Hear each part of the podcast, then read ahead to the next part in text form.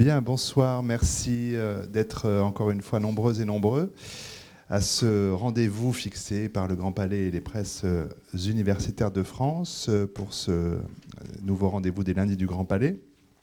Mon micro est peut-être un poil trop fort et je crains qu'on ne l'arsène très vite. Merci beaucoup. merci, c'est parfait.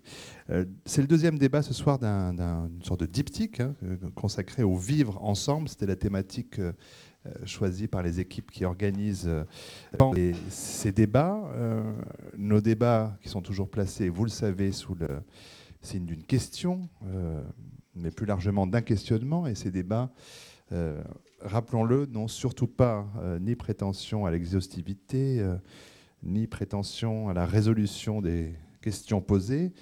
Il s'agit toujours, je le répète, mais de sortir avec plus de questions dans une heure et demie que nous n'en avions en entrant il y a quelques minutes ici. Euh, je rappelle aussi euh, au public comme aux intervenants notre façon de, procéder qui veut que pendant à peu près une heure, je, pose des questions à nos intervenants. J'anime, si besoin était, notre conversation. Et puis euh, la dernière demi-heure entre 19h30 et 20h est consacrée aux questions, interventions de la salle vers les intervenants, ce qui me permettra de, pointer tel ou tel sujet que nous n'avons pas du tout traité, on s'est trompé de débat, nous dire qu'il fallait absolument parler de telle ou telle chose. Ce sera le moment dans une petite heure. Euh, la question de ce soir, en plus, n'en est pas vraiment une, euh, vraiment une, vous l'avez remarqué, et avec une liaison correcte, c'est mieux. Euh, elle peut nous permettre, si j'ai bien compris le désir des organisateurs de ces débats, de parler à la fois de, valeurs traditionnelles, et on va s'entendre sur chacun de ces mots, et des nouvelles valeurs portées ou promu par euh, notre société. Valeurs, vous avez dit valeurs. C'est donc le, titre question euh, de ce débat qui nous rappelle un, bizarre, vous avez dit bizarre, mais euh, voilà, un titre qui sonne bien. Ce terme de valeur, on pourra d'ailleurs peut-être commencer par l'interroger, voire le trouver bizarre aussi. Hein. On ne va pas anticiper pour autant. Je vais bien sûr poser des questions à nos intervenants que je vais vous présenter dans un instant, en, insistant bien auprès d'elles et eux euh, de se sentir bien sûr libres en dehors des questions que je vais vous poser, de, voilà, de réagir, d'intervenir, de prendre la parole euh, pour commenter euh, tel ou tel propos de, d'un autre camarade d'estrade ce soir. Hein, il ne s'agit pas d'une conférence où chaque invité voilà, fait une, allocation, une allocution, une communication, mais bien d'un débat le plus possible. Donc, quatre intervenants ce soir que je vous présente d'abord rapidement. Euh, Catherine Kinsler est, professeure émérite à l'Université Charles de Gaulle Lille 3, vice-présidente de la Société française de philosophie, euh, visiting fellow à l'Université de Princeton, et auteur, entre autres, d'un ouvrage dont nous serons sans doute amenés à parler, Qu'est-ce que la laïcité qui a déjà plusieurs éditions, et qui est euh, publié chez Vrin.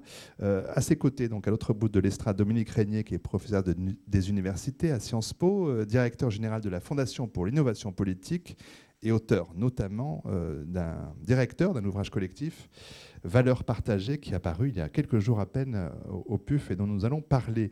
plus près de moi, alors de l'autre côté, tiens, Olivier Abel, hein, qui est professeur de, philosophie éthique à, l'Institut protestant de théologie, qui est auteur lui aussi de nombreux livres dont nous allons euh, parler euh, ce soir, en tout cas on a évoqué quelques-uns.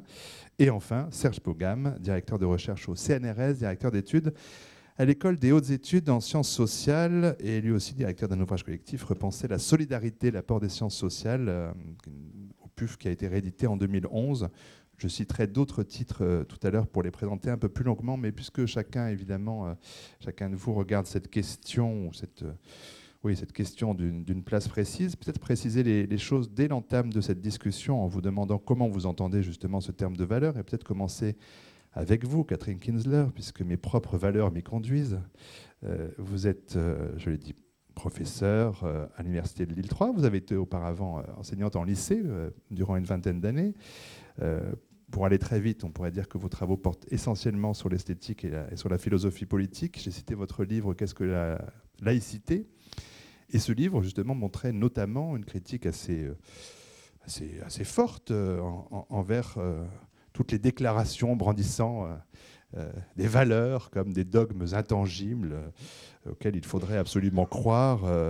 On aura peut-être un mini débat sur la laïcité, ce qui va être un peu dur, mais, mais pour aller vite, selon vous, la, la laïcité, c'est une association politique qui écarte toute religion civile, qui ne fait pas de la loi elle-même un acte de foi, et donc ce qui est absolument contraire pour vous à la laïcité. Je résume à très vite, pardon, hein, c'est cette religion civile, l'idée que euh, la loi devrait être acceptée comme une forme de croyance, finalement. Donc on en revient à cette question des valeurs. Alors, oui, question très simple, comment est-ce que vous entendez, vous, ce terme de valeur qui, évidemment, ce soir, est entendu au pluriel, hein, avec un S à la fin, Catherine Kinsler eh bien, écoutez, euh, je, vous remercie de cette présentation. On peut être bref et même incomplet sans être faux ce qui est difficile. Ouf, merci. Euh, je, euh, écoutez, je suis un peu gênée de commencer parce que je ne suis pas. Euh, le mot valeur me donne un peu des boutons. Bah ça tombe bien pour commencer. donc, c'est plutôt son usage politique. Hein. Bon, je pense qu'on va certainement s'entendre. Moi aussi, je l'utilise. Hein, valeur, c'est un raccourci. Hein, quand on, on veut euh, désigner euh, des, principes auxquels on croit, on emploie souvent le mot valeur. Donc l'usage politique, et surtout en ce moment, euh, on, nous en rebat les oreilles. Et voici ce que je, enfin, je, voudrais dire sur cette, cette espèce d'allergie que ça me donne. il me semble que quand on fait appel à des valeurs au niveau politique, hein, bien sûr, on, on, invite en fait à une sorte de, moment précritique de moments où il y a le, la notion, le concept est évacué. Bon, je donne quelques exemples. Je, vous donne une anecdote. Hein. Euh, je, fait la, je faisais la queue devant un guichet et euh, il y avait un resquilleur. Alors je lui fais remarquer sans aménité, euh, un peu brusquement, que bon, bah, il fallait qu'il prenne son tour, qu'il y avait d'autres gens devant. Il se trouve que ce monsieur était noir. Et il y a un adolescent dans la file qui m'a dit Madame, c'est pas bien d'être raciste. Bon, là, euh, j'ai pensé à Rousseau, euh, des mœurs féroces et des cœurs tendres. Voilà. Hein. Donc il faut, il avait rabattu l'antiracisme sur, au fond, une identification au prochain.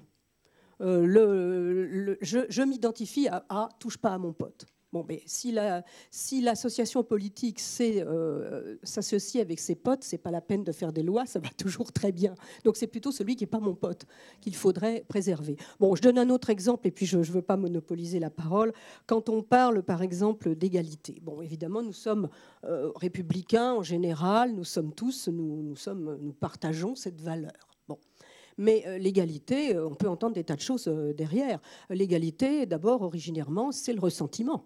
Euh, c'est euh, les frères et sœurs qui euh, comparent le morceau de chocolat avec celui de l'autre. Et puisque je ne peux pas en avoir plus, puisque je ne peux pas avoir l'amour de ma mère pour moi tout seul, au fond, alors que l'autre n'en est pas plus que moi. Bon, ça, c'est l'égalité la, c'est la fraternité du ressentiment et c'est l'égalité du ressentiment. Qu'est-ce que c'est que l'égalité républicaine? Bah, Ce n'est pas une identification immédiate, c'est un principe. Alors, je préfère le mot principe parce que c'est une proposition principielle et puis une proposition, ça doit s'expliquer. C'est l'égalité des droits et puis l'égalité, ça ne s'applique pas à tout. Il ne faut, dit Condorcet, lutter que contre les inégalités qui entraînent une dépendance. Donc, euh, je n'ai pas à demander que l'autre soit aussi bête, aussi moche, aussi stupide, euh, aussi mesquin que moi. Hein, donc ce sont les droits.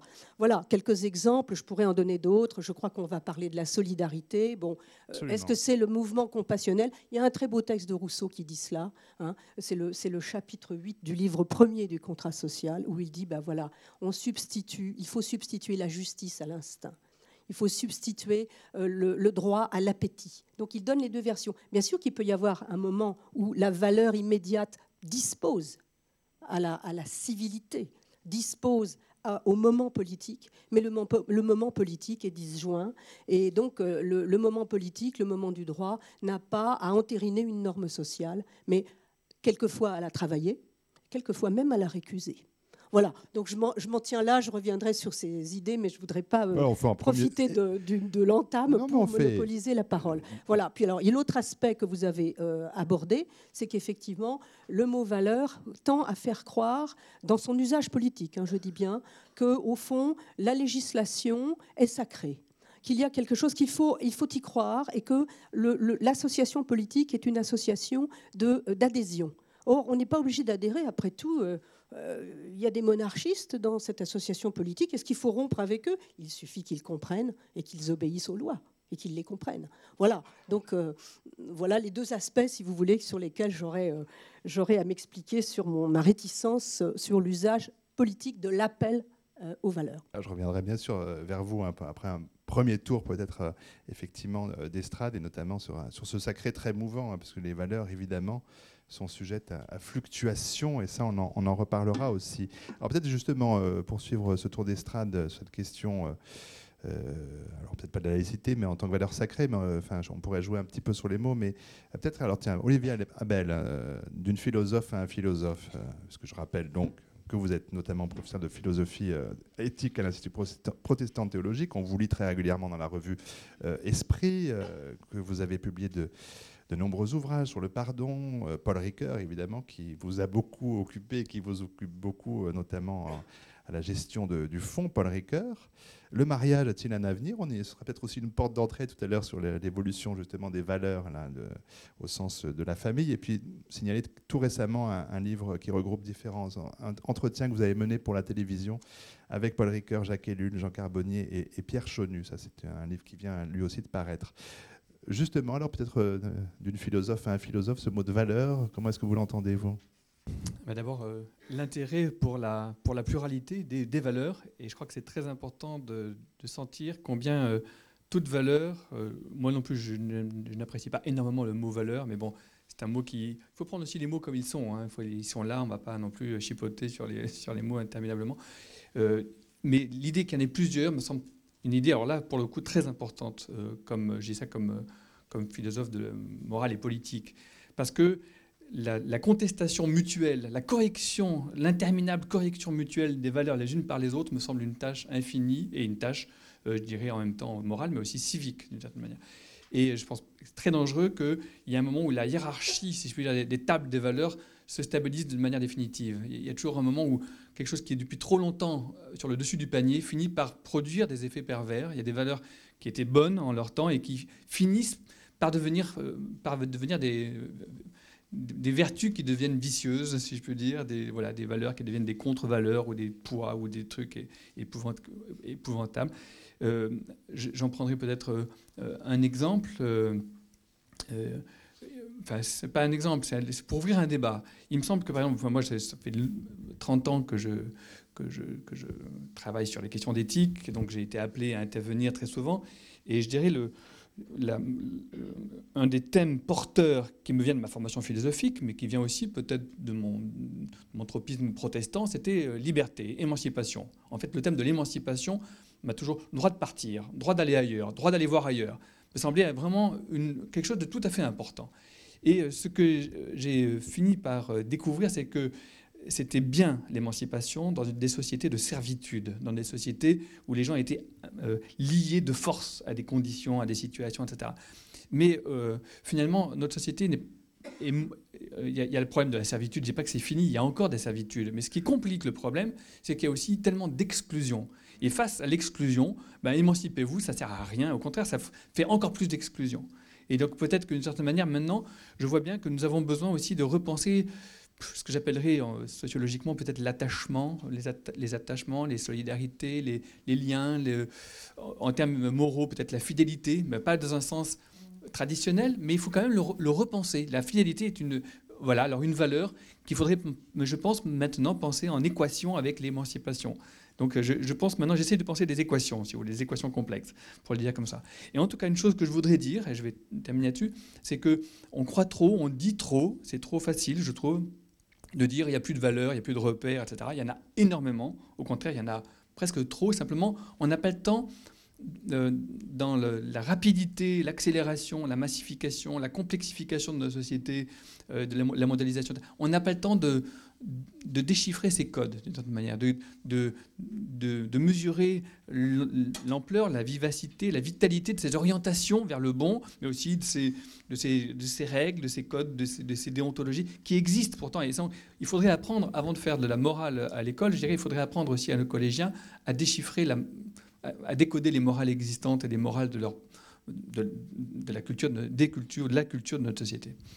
Alors évidemment plusieurs liens possibles avec nos, autres invités. Dans un instant Serge Pogam, mais peut-être Dominique Régnier euh, tout d'abord euh, euh, pour rappeler donc que vous avez dirigé l'Observatoire interrégional du, politique avant de, de créer, enfin d'être directeur général de la Fondation pour l'innovation politique, ce que vous êtes depuis près de 4 ans maintenant, auteur de nombreux ouvrages. je citais à dessein évidemment l'ouvrage collectif que vous avez dirigé qui vient de sortir, Valeurs partagées dont le sous-titre est Face au bouleversement des valeurs, la recherche d'un nouveau consensus. Il faut rappeler que la, Fondation pour l'innovation politique a fait de la question des valeurs justement un des euh, quatre sujets principaux de réflexion avec la croissance, l'écologie et le numérique. Euh, justement, pourquoi avoir euh, fait de la question des valeurs un axe tout à fait majeur dans la Fondation? Alors, Merci de, m'avoir invité aujourd'hui. Je suis très heureux de participer à cet échange sur euh, cette question qui, en effet, euh, peut avoir au fond l'apparence euh, d'une question pas commode et qui, cependant, me semble-t-il, mérite d'être posée. Moi, je le ferai comme spécialiste de sciences politiques. Hein. et qui, au fond, cette idée que dans l'espace euh, contemporain, euh, c'est assez visible au niveau européen. Il me semble qu'on le voit en France. Vous voyez déjà, si, je, contextualise de cette manière-là, c'est déjà plus très philosophique. Euh, il y a un sentiment qui s'est installé, qui est assez nouveau, relativement nouveau, et qui est l'idée d'une incertitude sur les valeurs partagées l'idée qu'il y a quelque chose qui n'est plus, qui ne fait plus, qui n'est plus évident sur ce, que, nous avons en commun. Euh, sur quel principe euh, que nous serions capables de revendiquer nous sommes associés euh, pour vivre ensemble dans une communauté politique. C'est un, un, moment un peu curieux parce que, au fond, nous avons l'habitude, si je prends l'espace européen, nous avons l'habitude de nous de nous, de nous situer sur cette question du conflit des valeurs par rapport à des, adversités dont nous semblions, dont nous pensions avoir triomphé. Si je vais très vite, je vais dire euh, le fascisme, le communisme. Euh, et au fond, euh, à partir de 1989, si on prend ces conventions historiques, on avait, au fond, on avait fini nous étions d'accord sur un corpus libéral euh, qui comprenait bon, des valeurs essentielles qu'on pouvait tout à fait lister. Et même si on pouvait discuter, c'est vrai, et parfois très sérieusement, de telle ou telle de nos valeurs, nous étions d'accord pour discuter des mêmes valeurs et mettre à peu près euh, un contenu avec une euh, assez proche, avec une amplitude, disons, de différence, qui est une élasticité qui était supportable.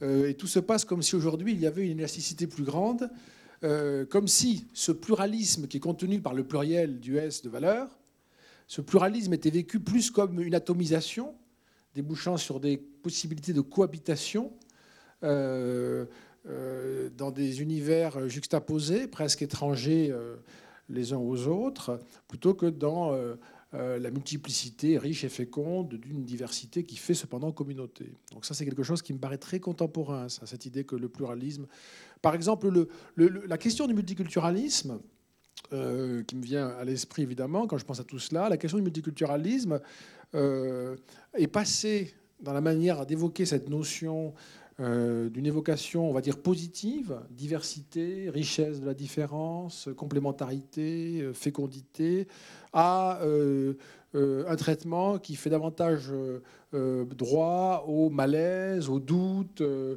qui débouche très vite sur la question du communautarisme, ce qui suppose euh, l'idée d'une cohabitation de communautés s'ignorant mutuellement ou bien vivant dans une relation de fonctionnelle, je dirais au fond, sans, destin commun. Et donc cette espèce de, malaise sur, le, sur, le, sur le, les principes qui font de notre, notre vivre ensemble. Alors, il y a, il y a, il y a une, série de, de, faits politiques qui ont, qui ont beaucoup euh, compté dans ce, dans ce débat qui sont soit des faits historiques, euh, euh, soit même des événements technologiques. un peu, je vais les livrer comme ça, de manière un peu euh, brutal et sommaire pour euh, peut-être euh, que nous ayons la possibilité d'en rediscuter ensuite si ça vous paraît trop abscon ou trop, trop énigmatique. Je ne pense pas, à mon avis, mais il, y a, il y a en Europe et en France aussi, depuis quelques années, une interrogation sur la manière dont nos sociétés se recomposent sous des effets démographiques, pour partie liés à l'immigration, avec l'idée d'un retour de la question religieuse, l'idée d'un retour du différent euh, en termes de valeurs, du différent sur des, sur des touchant à des principes euh, absolument fondamentaux. Alors évidemment, euh, tous les débats à travers l'Europe qui sont très nombreux, abondants et qui, qui viennent jusqu'à nous, c'est difficile d'en parler d'ailleurs parce que ça, ça vient dans les campagnes électorales et c'est souvent ces moments-là où on en fait un usage très polémique et donc c'est très, très compliqué d'en de, parler. Je le fais cependant parce que c'est une assemblée éclairée ici, donc on, est, refroidi, on n'est pas... Peut-être que ça va chauffer, je ne sais pas, mais comme les fauteuils sont fixes, je ne crains rien. Euh, vous savez, c'est le dessin, ils en ont parlé, le fameux dessin sur la fin de Dreyfus. Euh, mais euh, il se trouve, même si je le dis de manière très schématique, et si vous le souhaitez, je pourrais y revenir, il se trouve que c'est une question qui aujourd'hui est en train de prendre toutes les sociétés européennes. Il y a même des moments symptomatiques, on peut, vraiment saisir des moments de basculement. Par exemple, sachez que ça se mesure même quantitativement en termes d'opinion. Sachez que le 11 septembre 2001 a été un moment de basculement des opinions européennes, de la généralité des publics, qui sont interrogés sur la possibilité de coexister ensemble avec des valeurs euh, qui ne semblaient plus faire euh, être, désirables même au fond, hein, ou être considérées comme, comme valables, et donc une, une véritable, un véritable changement d'époque. Euh, euh, si, je prends, c'est toujours lié à, l'immigration et à la religion, à l'islam, hein, ce que je prends là comme exemple très vite, mais c'est quelque chose qui, fait surgir cela, et puis mon deuxième exemple sera un peu différent. Euh, c'est par exemple l'affaire Rushdie, c'est l'affaire des caricatures, vous voyez, toute une série d'éléments comme ça qui ont été très très discutés. Je ne sais pas si vous l'avez vu, si vous l'avez vu ou entendu, mais ça a été très très discuté en Europe. Euh, ça a été vraiment euh, massif hein, et, ça a pris d'ailleurs ça a touché des univers sociaux qui jusque-là étaient, on va dire, à l'écart, voire euh, d'ailleurs refusant ce genre de discussion. Donc il y, a, un bouleversement de ce côté-là qui est à l'œuvre. Et l'autre exemple que je prendrai, il concerne, je ne sais pas comment l'appeler, sans être euh, ni technophile, ni déjà archaïque, parce qu'on ne sait pas, quand on parle des nouvelles techniques d'information et de communication, on faut toujours remarquer que c'est plus nouveau. Donc je voudrais effectivement juste pointer cette espèce d'univers numérique qui fait qu'aujourd'hui, euh, le système des valeurs euh, euh, est tout à fait ouvert. Enfin, il y a une espèce de, système planétaire avec une, une, offre, si je puis dire, de valeurs qui est euh, absolument étendue. Les systèmes d'appartenance ont profondément changé. Il y a de la multi-appartenance, des enchâssements de loyauté. Euh, on n'est plus du tout comme on pouvait l'être encore il y a 20 ans, membre d'une communauté. On est membre d'une communauté, d'une autre communauté, qui est une communauté par exemple d'origine, mais aussi d'une communauté globale, qui est ce public euh, immense, avec cette question sur euh, la possibilité de préserver euh, même de l'intimité dans cet univers-là. Euh, et donc un choc probablement dont nous sous-estimons, je pense, l'importance, et qui cependant, je crois, touche bien la, question des valeurs. Et je termine en disant que, après avoir lancé comme ça ces, quelques remarques, mais simplement, c'est parce qu'il y a ces grands mouvements ou ces chocs ou ces mouvements profonds qui sont plus lents, hein, euh, ce que moi j'appelle dans mon travail la recomposition ethnoculturelle de la population européenne, qui me paraît être un phénomène passionnant à observer, euh, qui moi ne m'inquiète pas, mais qui peut poser des problèmes, euh, et puis susciter comme ça des, énigmes passagères. Mais enfin, c'est quand même des grands chambardements, euh, ou bien la, dimension technologique que je viens d'évoquer, dont moi je ne sais pas du tout où elle nous conduira. J'ai vu, je signale ceci, vous l'avez sur YouTube, vous avez ces deux enfants qui ont 5, 6 ans, 4, 5 ans, je ne sais pas bien, auxquels peut-être euh, un adulte en tout cas, je ne sais pas, dans une salle d'attente. Euh, C'était filmé par un téléphone portable. Vous savez, ce sont ces images qu'on voit aujourd'hui, un peu tout et n'importe quoi, mais celle-là est particulièrement significative. Et pour faire patienter les enfants, l'adulte donne une revue, enfin un papier, et les enfants, pour accéder au texte, font comme ça, vous voyez, sur le papier comme si c'était un écran tactile. Et, je me suis dit, en voyant cette image qui circule sur Internet, que je trouve absolument euh, spectaculaire au sens propre, je me suis dit, ah, il y a quand même voilà, un changement radical. Et, il est certain que ces technologies-là euh, sont en train de modifier profondément, je ne sais pas exactement dans quel sens, notre rapport aux valeurs. Et donc, pour terminer, il y a un doute quand même. Il y a un doute aujourd'hui sur la communauté de valeurs. Il y a un doute. Et il y a donc un appel euh, informel, peut-être même informe, euh, à une mise en ordre. Et les politiques s'en emparent. Et ce serait peut-être bien que les philosophes le fassent avant.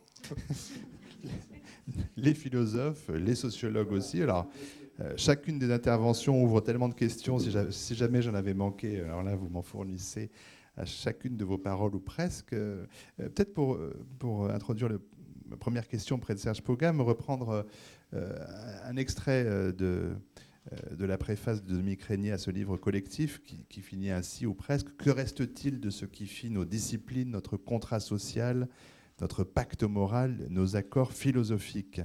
Euh, Serge Pougam, vous, vous êtes donc sociologue. Euh, votre thèse de doctorat de sociologie euh, portait sur la disqualification sociale. Vous êtes directeur de recherche au CNRS, directeur d'études à l'EHESS, je l'ai dit, auteur de nombreux, nombreux ouvrages. Euh, dont certains sont vraiment aujourd'hui des références sur les questions à la fois de précarité, de pauvreté en France, à l'étranger. Euh, vous avez créé, vous dirigez la collection Le Lien Social, ainsi que la revue Sociologie aux presses universitaires de France. Euh, Dominique Régnier parle de, contrat social. vous vous intéressez, vous, au lien social. est-ce que là, est-ce que vous différenciez ces deux notions et de, quelle façon pour, pour en venir à la question des, des valeurs qui peuvent évidemment être dans ce champ de la reconstitution, la dissolution justement du lien social? Bon, tout d'abord, le premier point que je voudrais euh, euh, observer, c'est que euh, la posture du sociologue, elle est probablement un peu différente de la posture du philosophe, et que euh, si par exemple euh, il est nécessaire de prendre des distances par rapport à l'usage politique euh, des valeurs, le, sociologue, par définition, c'est celui qui va prendre de la distance par rapport à l'ensemble des valeurs que l'on peut observer dans une société, dans la mesure où il va plutôt chercher à ce, qui fait lien, comment se régulent les sociétés humaines, comment sont fondées les organisations qui participent de l'intégration des sociétés et donc, il est forcément euh, à la recherche de ce qui va permettre de faire tenir ensemble une société. Donc, euh, et il va pour cela, euh, c'est ce que je fais d'ailleurs dans mes travaux, essayer de faire des comparaisons, des comparaisons de sociétés qui sont organisées sur des bases parfois différentes, notamment en termes en termes de valeurs. Alors, Olivier Abel a utilisé une très belle expression, qui a, il, a, utilisé, c'est assez rare finalement, l'utiliser le terme d'attachement euh, parce qu'effectivement, on parle beaucoup aujourd'hui de, l'autonomie individuelle, et le sociologue, ben, finalement, il va rappeler euh, que ce qui fait société, c'est finalement le lien qui rattache les individus les uns aux autres, ou plus exactement les différents types de, liens sociaux. Et, donc, euh, les sociologues vont essayer de mettre en, avant la, la, dimension anthropologique du lien. Euh, ce qui, euh, au-delà même des valeurs, fait que nous pouvons vivre ensemble tout simplement. Et euh, quand on recherche les fondements justement du lien social, on s'aperçoit que quelles que soient les sociétés, quels que soient les individus et les groupes sociaux, finalement, il y a des attentes collectives que on est obligé de, de, partager. Et notamment, c'est des attentes en termes de protection, pour faire société. Nous avons besoin de nous protéger réciproquement, car si nous cherchons individuellement la protection, ben, nous ne pouvons pas faire société. On va créer une société euh, de, conflits, de rivalités, de tensions. Donc nous avons besoin de, penser collectivement la protection. Nous avons besoin de nous protéger collectivement. Et ça, c'est finalement un système d'attachement euh, qui est important à, prendre en compte. Alors, il y a plusieurs façons de concevoir ce système d'attachement. Et aujourd'hui aussi, il y a un autre fondement très important dans le lien social, c'est le, fondement de la reconnaissance. Dans les sociétés modernes, les individus cherchent à être reconnus. On ne peut pas être reconnu tout seul, on a besoin d'autrui pour, pour, pour être reconnu et construire son identité. Et donc, la protection et la reconnaissance, c'est ce qu'il y, a comme fondement dans, le système d'attachement, justement. Nous sommes tous, quel que soit notre groupe social, quelle que soit la société dans laquelle nous vivons, euh, en, recherche permanente de protection et de reconnaissance, ce qui nous constitue en tant qu'individus attachés, rattachés à des groupes et à la société dans, son ensemble. Et donc, si on réfléchit en termes de, valeurs, eh bien, il faut bien voir que selon les, sociétés, on va mettre plutôt l'accent sur euh, une dimension spécifique du lien social ou un type de lien social plutôt qu'un autre pour justement faire société. Je m'explique. Euh, dans certaines sociétés, par exemple, ça va être la famille ça va être le modèle familial qui va être mis en avant pour faire société. C'est-à-dire que c'est le lien de filiation, c'est la solidarité intergénérationnelle qui fait euh, le lien. Ce sont des sociétés notamment dans l'Europe du Sud, le modèle familialiste est très très fort. Il a été transféré euh, en Amérique du Sud. Ce sont aussi des sociétés où euh, l'État-providence joue un rôle beaucoup plus modeste, euh, où le système de la société salariale est moins développé. Et donc, le lien de, filiation, la solidarité familiale organise finalement comme le système d'attachement des individus à la société. Mais il y a d'autres façons de faire société. Euh, si on prend à l'opposé de ce modèle familialiste le modèle des pays nordiques, eh ben, il est fondé sur un autre esprit, c'est-à-dire que sur même un, esprit euh, parfois même opposé, parce que ce qui va faire lien, c'est un processus de défamilialisation justement, ou de démarchandisation vis-à-vis du marché. Et donc la question essentielle, c'est d'être que l'attachement va reposer sur une valeur citoyenne. C'est sur l'autonomie citoyenne qui n'est possible que dans un système où l'individu va obtenir des protections par l'État, euh, par la collectivité et par aussi un système d'engagement de, tous les citoyens à respecter un certain nombre de valeurs qui sont portées par l'État social et l'État politique qui, euh, auxquels ils adhèrent fortement. La France, justement, est peut-être, et c'est là qu'on rejoint peut-être le, point de vue euh, ou les questions portées par euh, Dominique Régnier, c'est que euh, la France est actuellement, me semble-t-il, dans un système de flottement. C'est-à-dire que, en fait, il n'y a pas que le lien de citoyenneté, encore que nous sommes très attachés par les valeurs justement de la laïcité à ce lien de citoyenneté en France, mais nous n'avons pas totalement renoncé non plus au, lien euh, familial, à la solidarité euh, intergénérationnelle. Et on le voit d'ailleurs à droite comme à gauche. D'ailleurs, peut-être qu'actuellement dans le débat politique, la famille est plus portée par la droite, mais il suffit que, euh, il suffit que l'on porte atteinte un tout petit peu à la famille dans des projets pour que la gauche aussitôt fasse marche arrière. Elle voit très bien qu'il y a quelque chose en France où qui, comme un interdit, on ne peut pas s'attaquer à, la famille si facilement. Donc, on, voit très très bien que la, France flotte de ce point de vue-là. Si vous prenez même la conception euh, des, minima sociaux et en particulier du RMI aujourd'hui du RSA, on se pose la question toujours en France euh, par rapport aux autres pays européens. Pourquoi à 25 ans, euh, on a accès à ce, revenu minimum? Tout simplement, en grande partie, parce qu'on conçoit que jusqu'à 25 ans, l'individu doit bénéficier de la solidarité familiale et, qu'il euh, n'a pas à être aidé par l'État en tant que tel. Alors que d'autres pays ont, mis l'accès à, à, ce type de revenu à partir de, de 18 ans et cela ne pose pas de problème parce que là, on voit bien que la valeur qui est pris en compte, c'est la valeur de l'autonomie citoyenne. C'est l'individu, à partir du moment où il est adulte, il est majeur, il a le droit à cette citoyenneté. Donc la France flotte un peu sur, sur ces... On pourra y revenir, mais il, me semble que euh, nous sommes moins clairs, moins cohérents d'un point de vue normatif qu'un certain nombre de sociétés qui ont clairement euh, mis l'accent sur un type d'attachement familialiste ou un type d'attachement euh, renvoyant à l'universalité des droits et à la notion de citoyen. Alors, là encore, beaucoup de, pistes possibles, mais peut-être en profiter, Olivier Abel, pour revenir sur ce livre que j'évoquais consacré au mariage. Le mariage est-il un avenir? C'était bien son, titre. Euh, en, écrivant ce livre, il s'agissait à la fois d'interroger Oui, la, notion de fidélité, mais la conjugalité, la, filiation, enfin toutes ces, tous ces réseaux de possibles d'attachement, de liens. en quoi il vous semblait important de, questionner ces, valeurs-là? Oui, ça, peut être un bon, un bon encadré sur une question comme ça. Eh bien, en fait, je, travaillais sur sur John Milton, le grand poète euh, anglais du paradis perdu, et je me suis aperçu qu'il avait écrit en 1643 un Doctrine et discipline du divorce, un plaidoyer pour le divorce. Euh, ce que j'avais déjà trouvé chez, Calvin, bon, euh, mais chez Calvin c'était un peu spécial. Genève, c'est une ville en, état d'insurrection, de révolution, c'était le bouleversement. Donc que tout le monde divorce à cette époque-là, c'était un peu normal. C'était pas vraiment une société très ordonnée, mais que Ceci dit, Milton aussi, c'est le moment de la Révolution anglaise, donc c'est un moment aussi très instable. Et alors je me suis dit, ben, tiens, qu'est-ce que c'est que ce truc sur le divorce? Qu'est-ce que ça veut dire?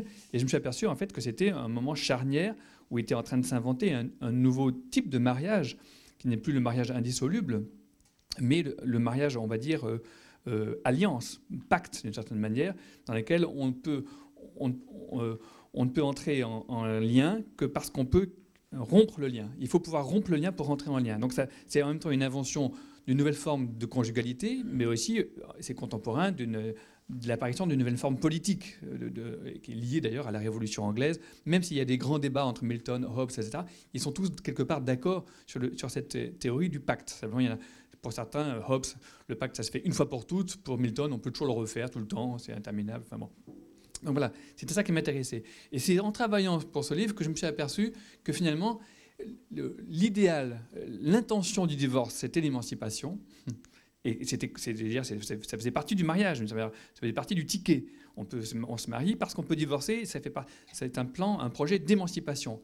Et le fait que, en gros, le divorce ne marche plus. Le mariage ne marche plus parce que le divorce ne marche plus, parce que finalement il se généralise. Ça montre bien que ça le divorce n'émancipe plus.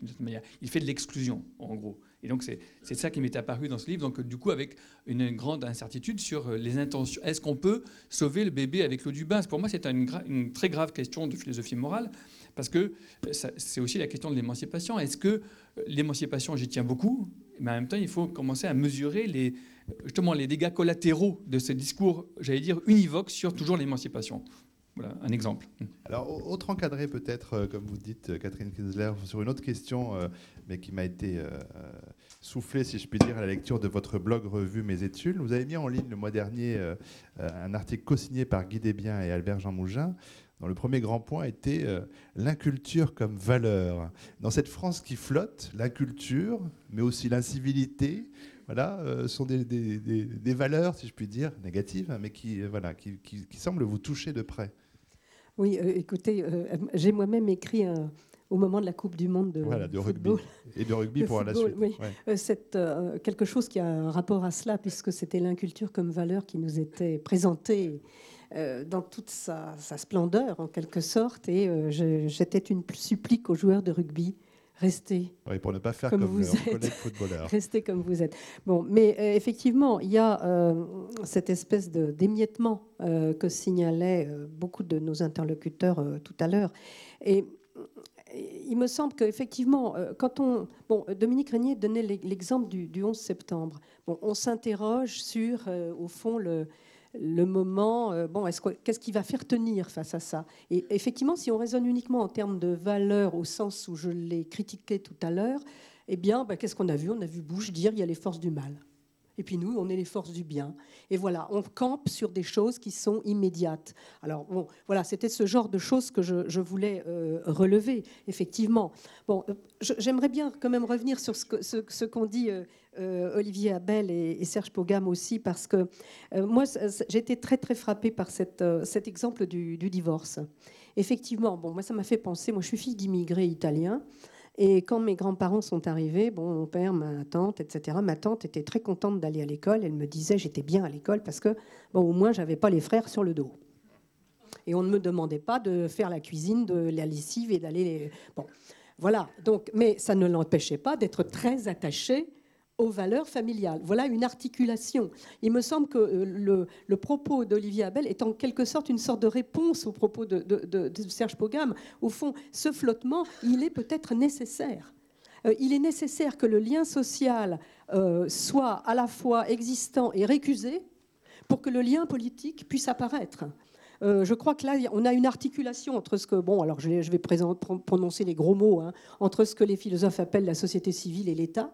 Et il me semble que si on n'a que la société civile, on est dans un émiettement euh, bon, qui euh, tend au, communautarisme et au, repli sur des, alors des valeurs qui sont immédiates et, qui sont collectives au mauvais sens du terme, c'est-à-dire que personne ne peut dire je veux pouvoir être comme ne pas, n'est pas le reste des hommes. C'est un droit, ça. Même si on ne peut pas l'appliquer, mais c'est un droit.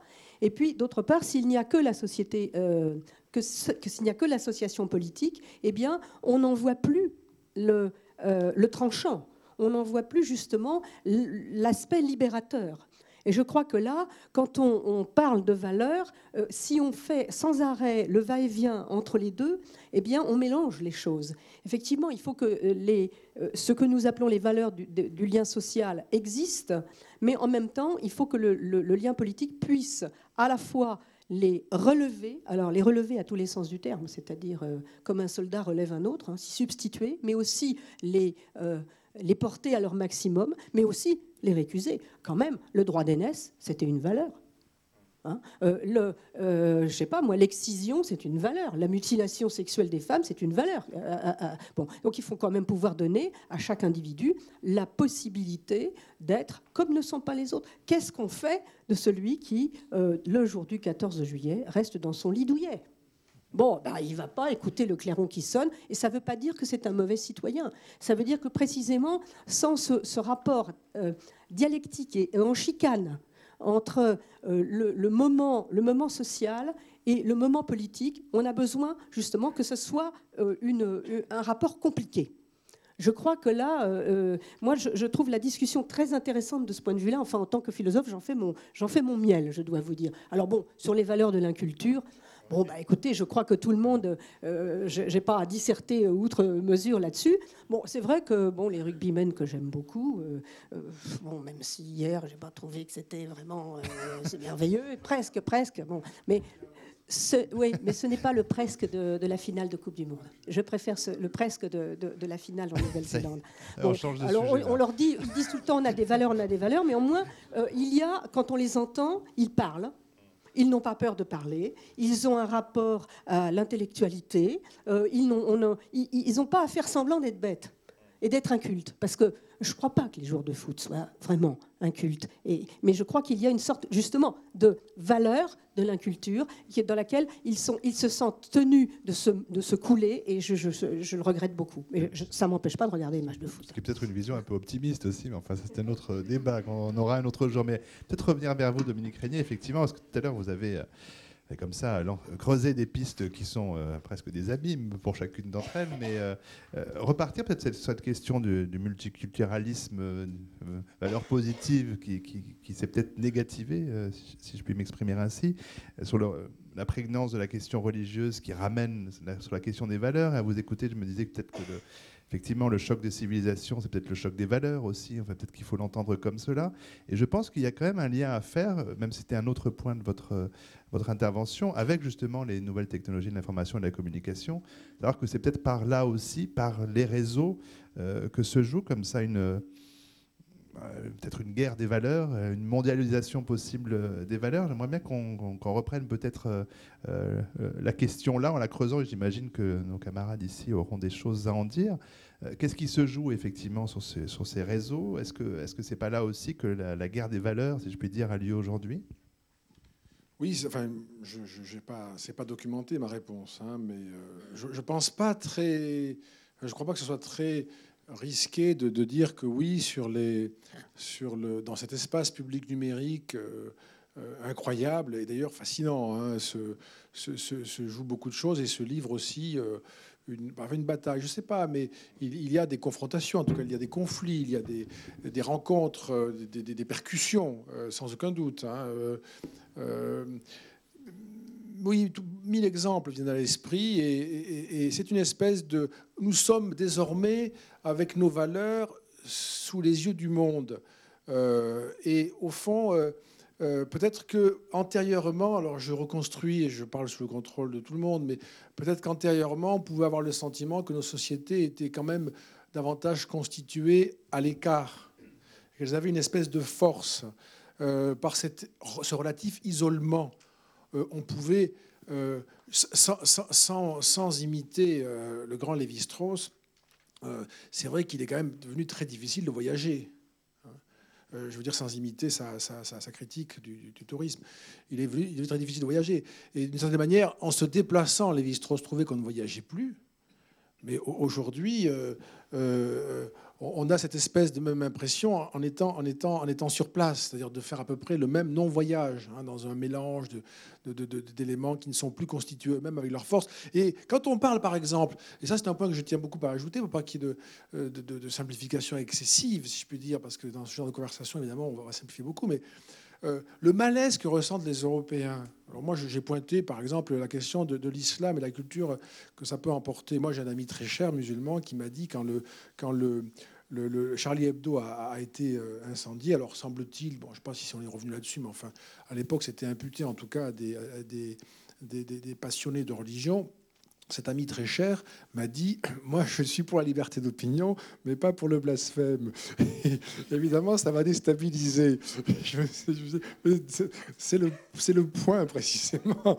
Alors, on est, tous, euh, on est tous capables de dire qu'on est bien sûr pour la liberté d'opinion. Non, mais pas tout à fait, puisque récemment, on a déposé une loi qui a été simplement censurée par le Conseil constitutionnel pour pénaliser euh, la contestation du génocide arménien. Personnellement, je pense qu'il y a eu génocide en Arménie, euh, en Turquie, en Arménie, donc les Arméniens ont été massacrés sacré en 1915. Je crois vraiment que c'est un fait historique et je pense qu'il faut discuter de manière très, très ferme avec ceux qui le contestent. Mais que le pays qui dit le même, notre pays, nous avons la passion de la liberté d'opinion, eh bien nous, nous, en faisons un délit euh, et qu'il faille compter sur le Conseil constitutionnel pour cet élément fondamental, dire ça c'est pas possible, moi ça m'est apparu comme un symptôme extraordinaire de...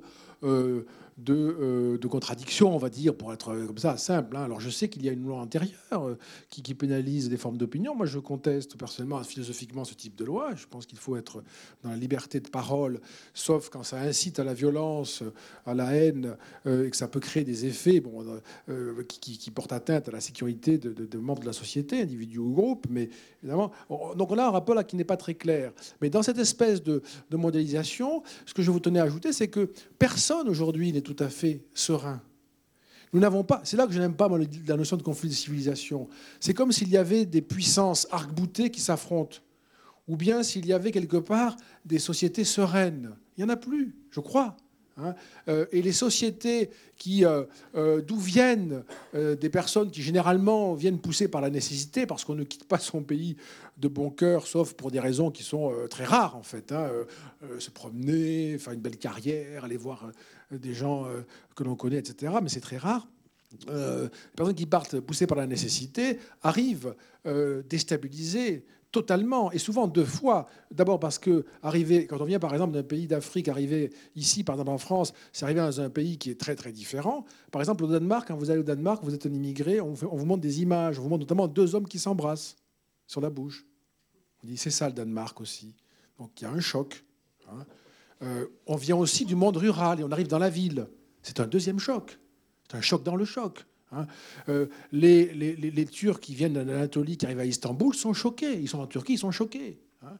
Euh, et donc, vous voyez, quand on vient d'Anatolie, qu'on arrive à, à, Munich, eh bien, on est choqué deux fois. Et il y a une espèce comme ça de, il faut pas, il, faudrait vraiment, je le dis comme ça, mais cette déstabilisation, elle est forte, et y compris, y compris, je dirais, sur le site même de, toutes ces cultures, de tous ces systèmes de valeurs euh, que nous faisons vivre, il y a une déstabilisation, et notamment par ces outils du numérique, hein, euh, qui partout, euh, voilà, créent une espèce de, je pourrais dire, je me risque à dire, une couche superficielle de valeurs dans quoi je vois quand même, et je m'arrête là parce que sinon je, je prendre trop de temps, mais dans quoi je vois quand même personnellement, alors là j'y vais avec quelque chose de très normatif, dans quoi je vois quand même personnellement une bonne nouvelle?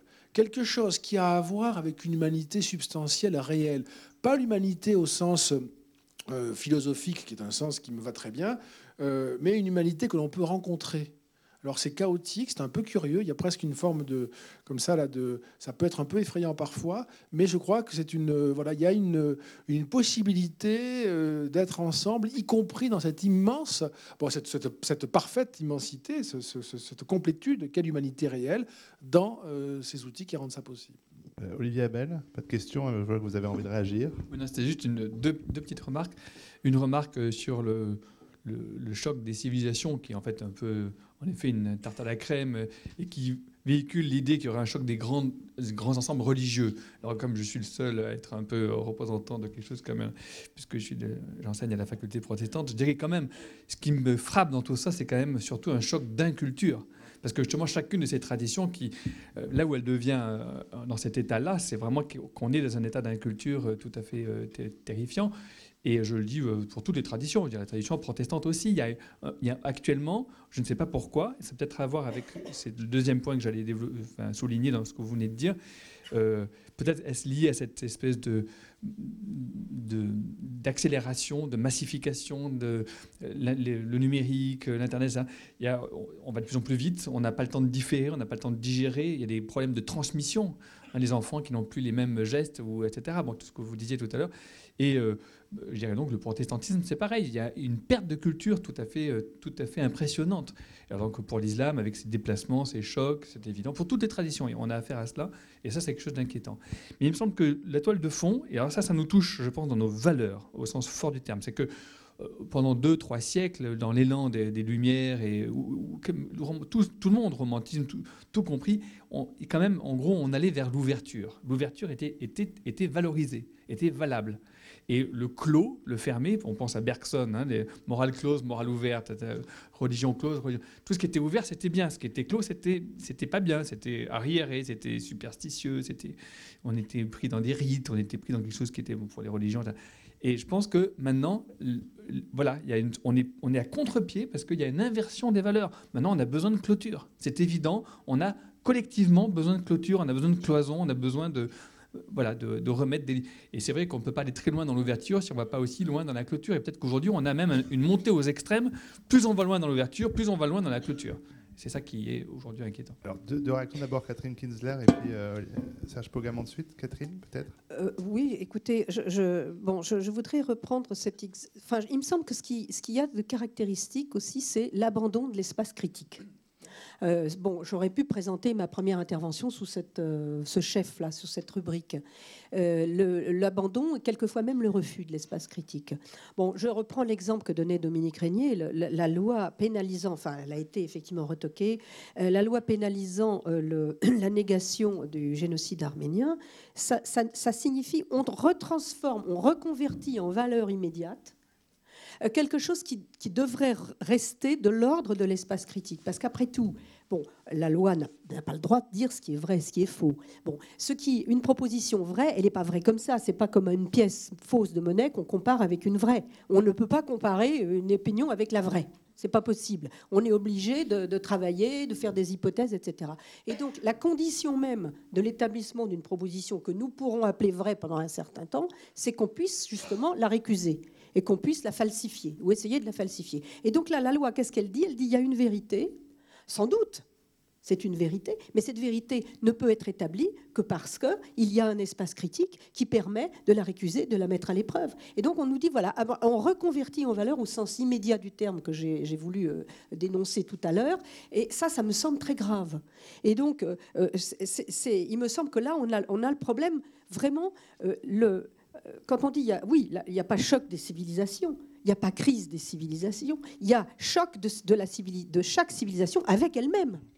Avec elle-même. Et je crois que là, si on n'accepte pas, si on n'est pas capable d'assumer justement la crise, la crise, elle est nécessaire. Elle est constamment euh, euh, productrice de, euh, de, de droits, de, liberté. Et comme on le disait tout à l'heure, c'est toujours dans la crise, dans la rupture avec soi-même. C'est pareil, quand on, quand on enseigne, on, le fait tout le temps. Si on enseigne un truc qu'on a déjà tout, tout prêt, si ça ne se passe pas en nous, si on ne, on ne se met pas du côté du faux, pour expliquer à un élève justement des choses aussi simples que deux angles opposés par le sommet sont égaux. Pourquoi vouloir le démontrer puisque ça se voit? Bah, c'est une drôle d'idée. Hein. Il n'y a qu'un animal qui, justement, a la, notion de vérité et d'erreur qui, veut, démontrer ça. Bon, il bah, faut d'abord supposer que c'est faux. Et donc, et, si nous, on ne le fait pas, si on ne refait pas le circuit, eh bien, on n'accepte pas le moment critique et on ne l'installe pas en autrui. Et je crois que c'est ce travail-là qui me semble euh, à la fois euh, complètement... Euh, dispersé. Alors c'est vrai, l'espace critique peut être, doit être alimenté par l'espace des juxtapositions. Et moi aussi, je suis très, euh, bon, je suis très accro du web. Je suis un petit peu, peut-être comme Dominique Régnier, peut-être même un peu, un peu plus drogué même. Mais il me semble que là, il y a un travail à faire. Et euh, nous avons, dans cette dispersion, il faut la soulever. La montagne, il faut la soulever, sinon on va se laisser complètement euh, submerger par elle. Voilà, un beau programme encore. Serge Pogam.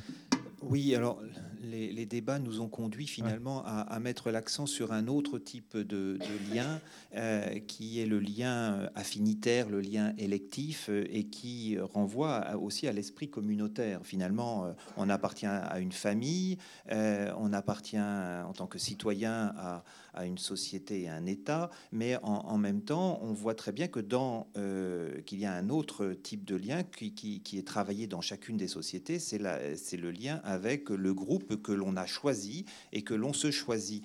Euh, et, ce lien, aujourd'hui, il est de plus en plus, y compris en France, d'ordre communautaire. Euh, il a été aussi développé dans le passé parce que nous avons une sorte de crainte historique vis-à-vis de la liberté d'association dans notre, dans, notre, dans, notre société. Et aujourd'hui, ce que l'on constate, c'est que euh, un certain nombre de, de, de, personnes, y compris des personnes d'origine, enfin de nationalité française d'origine étrangère, euh, sont en France, mais se sentent brimées euh, du point de vue donc de ce lien de, citoyenneté qui leur semble très lointain, qui ne représente plus grand-chose pour eux, et ils sont aussi en difficulté sur le marché de l'emploi. Alors ce que l'on observe véritablement, et, et, là les travaux que je mène euh, dans, les quartiers de, de, banlieue montrent qu'il y a une, une, volonté et une organisation pour justement compenser l'absence de, ce lien à l'emploi et de ce lien de citoyenneté par ce lien euh, communautaire, euh, ce qui euh, conduit finalement à des résultats qui sont parfois stupéfiants quand on fait des enquêtes statistiques dans certains quartiers, comme j'en citerai un à La Courneuve, que, une, monographie a été réalisée par mon équipe, et où on constate dans un des quartiers qui est en rénovation urbaine, on a 80% de la population interrogée qui a une pratique religieuse régulière. Si c'est des, chiffres énormes. Euh, vous savez que la pratique religieuse régulière ne concerne que à peine 10% de Français. Euh, on arrive à 80% dans certains quartiers, ce qui veut dire que ça n'a pas été toujours comme ça. Dans ces quartiers, il y a une réappropriation du, religieux et du communautaire pour compenser ce qui ne va pas par ailleurs. Euh, et donc, ce qui me semble, et, je rejoins euh, ce, qui a été dit par, Catherine tout à l'heure, ce qui me semble vraiment important, c'est de trouver un bon équilibrage dans ces différents types de liens. Et toute société doit essayer justement de trouver ce bon équilibrage. Plutôt que de les opposer les uns aux autres, euh, ce qui conduit finalement à, à des, affrontements et à des difficultés, à des troubles parfois normatifs. Et on voit très bien que la réaction spontanée, quand dans un quartier il y a euh, un, il faut le dire, un, retour euh, de, l'islam, euh, quand dans ces quartiers il y a un tel, une telle mode d'organisation des habitants, cela provoque inévitablement dans les quartiers voisins une peur, une insécurité, une, une angoisse de ne plus pouvoir partager des, justement, on y revient, des valeurs communes, le, sentiment d'être véritablement bien dans son pays. Euh, on, est en, beaucoup de citoyens se sentent vraiment menacés par la présence euh, à proximité de, chez eux d'un de, certain nombre de, personnes qui ont des pratiques qui s'écartent vraiment considérablement de, ce qui correspondait jusqu'ici à des pratiques assez courantes. Donc la question me semble euh, me semble aujourd'hui la question de l'articulation entre ces différents types de liens sociaux qui fait le, que les gens vont tenir ensemble. Plutôt, alors je, suis assez d'accord avec ce que vous avez dit et, l'idée donc de de, de, de, penser que nous avons aujourd'hui des difficultés à, faire cohabiter différents régimes d'attachement qui sont différents d'une société à l'autre et à l'intérieur d'une société il y a parfois des, des conflits, je pense qu'il faudrait profiter de, ces incohérences normatives justement pour les, essayer de les dépasser.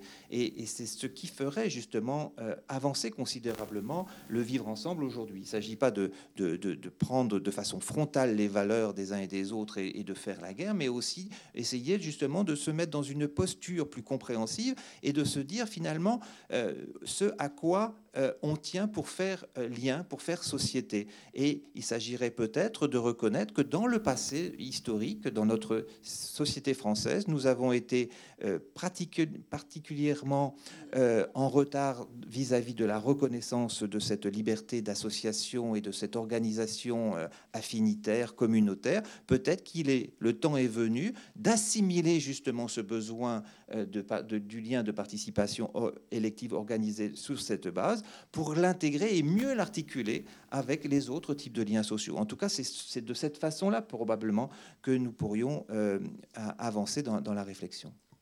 Je me permets de, réintervenir. L'exemple que vous donnez me semble significatif, mais j'en aurais une, lecture euh, un peu différente. Bon, euh, je pense que sans une bonne politique très ferme, très très bien déployée de services publics et de réurbanisation, il n'y a pas de laïcité. C'est pas possible. C'est pas possible. On peut pas. Euh, on confie en fait, on délègue à ce moment-là euh, toute la, toute la, toute l'assistance sociale, hein, les services à des associations privées. Ce sont, ce sont elles qui s'en emparent. Là, on ne peut pas. il faut que la société civile, au sens commerce, industrie, euh, développement, soit à la hauteur du droit. Sinon, on ne peut pas le droit ne veut rien dire. Le droit ne veut rien dire quand on est pauvre au point d'être obligé de se vendre. Je prends l'exemple de Rousseau. Hein. Voilà ce, qui, me semble important. Alors, au niveau de la reconnaissance symbolique euh, des communautés, moi, il me semble que le droit d'association, vous savez, moi, je distingue de trois, trois formes de communauté. Enfin, pas de communautarisme. Il y a des communautés de fait qui peuvent se déployer par le droit de l'association. On sait d'ailleurs très peu que, par exemple, les langues régionales n'ont jamais été aussi développées que pendant la Troisième République. Elles ont été très développées parce que, grâce à la loi sur les associations et les petites académies. Quand est-ce que ça commence le communautarisme? Ça, c'est bon. On peut s'associer parce qu'on a les cheveux roux, parce qu'on mesure plus d'un mètre 75. On peut faire des associations non mixtes. Une équipe de rugby masculine, c'est une association non mixte. Bon. Le communautarisme, ça, commence à partir du moment où on considère qu'il y a une chasse gardée. On fait pression sur les membres des, par exemple, une association de gens qui auraient les cheveux roux et qui dit à quelqu'un qui a les cheveux roux, tu fais pas partie de l'association, on le brime, on lui fait savoir. Ça, c'est le communautarisme social. Et puis, le communautarisme politique, c'est quand le communautarisme social se transforme en réclamation de droits particuliers, de droits et de devoirs particuliers. Là, il me semble que euh, si on va vers l'idée qu'il faut reconnaître des, groupes particuliers, esqualités, il faut faire très attention à ne pas crucifier leurs membres à cette appartenance qu'on les reconnaisse, qu'on leur donne un cadre juridique. Il me semble que la loi euh, sur les associations est extrêmement souple. Mais reconnaître une appartenance, euh, ça signifie qu'il y aura bientôt obligation d'appartenance. Et là, euh, je crois que, bon, là, quand même, la cellule juridique principale, c'est l'individu. À partir du moment où cet individu peut trouver à, se, euh, à, vivre correctement en société, à ce moment-là, il apprécie ses droits. Il ne peut pas les apprécier s'il n'y pas euh, s'il n'a pas de travail, s'il est dans un état de pauvreté, si quand il sort dans la rue, il n'y a que autour de lui des, des, bribes de services publics, bon, ben, les droits là ne veulent rien dire. Il faut donner, redonner leur sens au droit en redonnant son sens à la société. Là, je suis d'accord. Je vais, je vais, laisser répondre euh, Jacques Pogam et Olivier Abel veulent prendre la parole aussi, mais euh, je signale qu'après on donne la parole au public, si Dominique Crédit veut intervenir, mais, et que donc si vous voulez euh, intervenir, vous levez la main, on vous amènera un micro. Donc si vous avez déjà une question en tête, n'hésitez pas à vous manifester. Pardon, Jacques Pogam. Non? Non, non, je, je... je crois que vous vouliez réagir. Alors Olivier Abel me faisait signe à l'instant mais vous avez perdu le fil de... à cause de mon interruption complètement. C'est bien, c'est bien d'ailleurs. Non, mais je suis. Moi, je voulais simplement dire que j'étais d'accord. Ah bon, bah, c'est bien de le dire aussi, signifiez-le. Alors, euh, donc je vous ai vraiment fait perdre le fil de votre pensée. Est-ce qu'il y a une première question? Monsieur lève le bras. On va, pardon, le temps que, on vous amène un micro, euh, n'importe lequel. Voilà.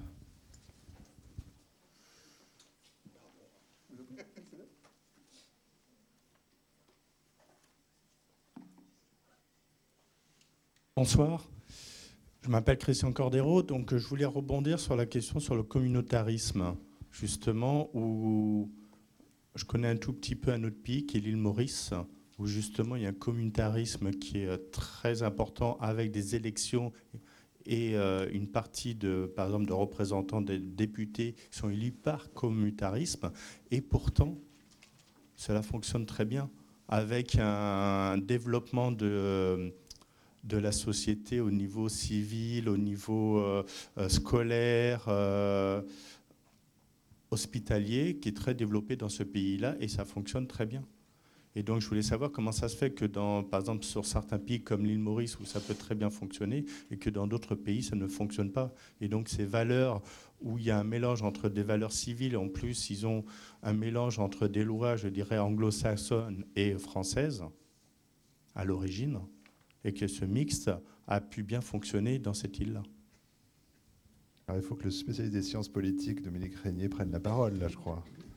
J'arrive peut-être pas de compétences sur ce cas particulier, en tout cas que dont je connais l'existence, mais sans avoir du tout de, de, connaissances là-dessus.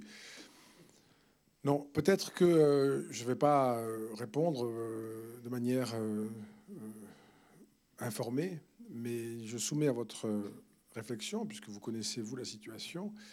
Euh, je savais que ce communautarisme-là fonctionnait correctement. Bon, et puis je vous fais confiance si vous, si vous me confirmez qu'il fonctionne correctement, parce que je n'ai pas étudié, je ne suis pas allé vérifier, je veux dire dans les livres même.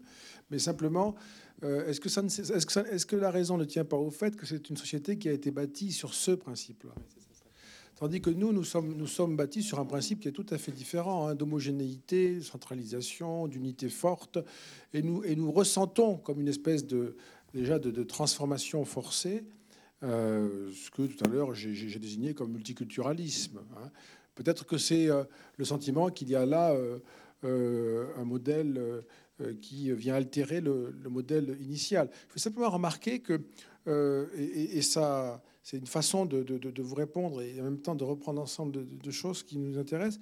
Je me disais en, écoutant la discussion que, euh, et je prends des éléments que vous avez tous entendus, en très peu de temps en France, on a eu, entre guillemets, à chaque fois un débat, hein, mais, euh, c'est plutôt une, phase un peu hystérique, hein, sur la laïcité, l'identité nationale, euh, l'immigration, le statut des civilisations les unes par rapport aux autres, et euh, une séquence sur le halal.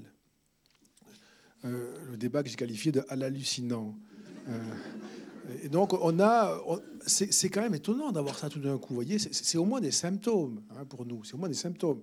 Et en 2011, dernier exemple, il y a trois leaders européens, et ça n'a pas, il n'y a vraiment rien de, il n'y a pas d'intention politique dans ce que je dis là. Hein. Il y a trois leaders européens qui sont de la même couleur politique, mais je crois que ça n'a aucune importance, qui ont dit c'est David Cameron, euh, Angela Merkel et Nicolas Sarkozy qui, à un moment différent, alors j'ai plus les dates en tête, mais c'est en 2011, ont tous dit de manière officielle et publique nous constatons l'échec du multiculturalisme. Le plus impressionnant, ça a été Cameron, bien sûr, parce que c'était considéré comme. C'est ça que j'y pense, parce que le modèle britannique est un modèle qui s'est reconnu comme multiculturaliste, très à l'aise dans ce modèle-là, avec jusqu'à l'introduction de la charia en Grande-Bretagne, qui est, qui est introduite et qui est euh, autorisée. Hein. Les tribunaux de charia sont autorisés depuis 1998.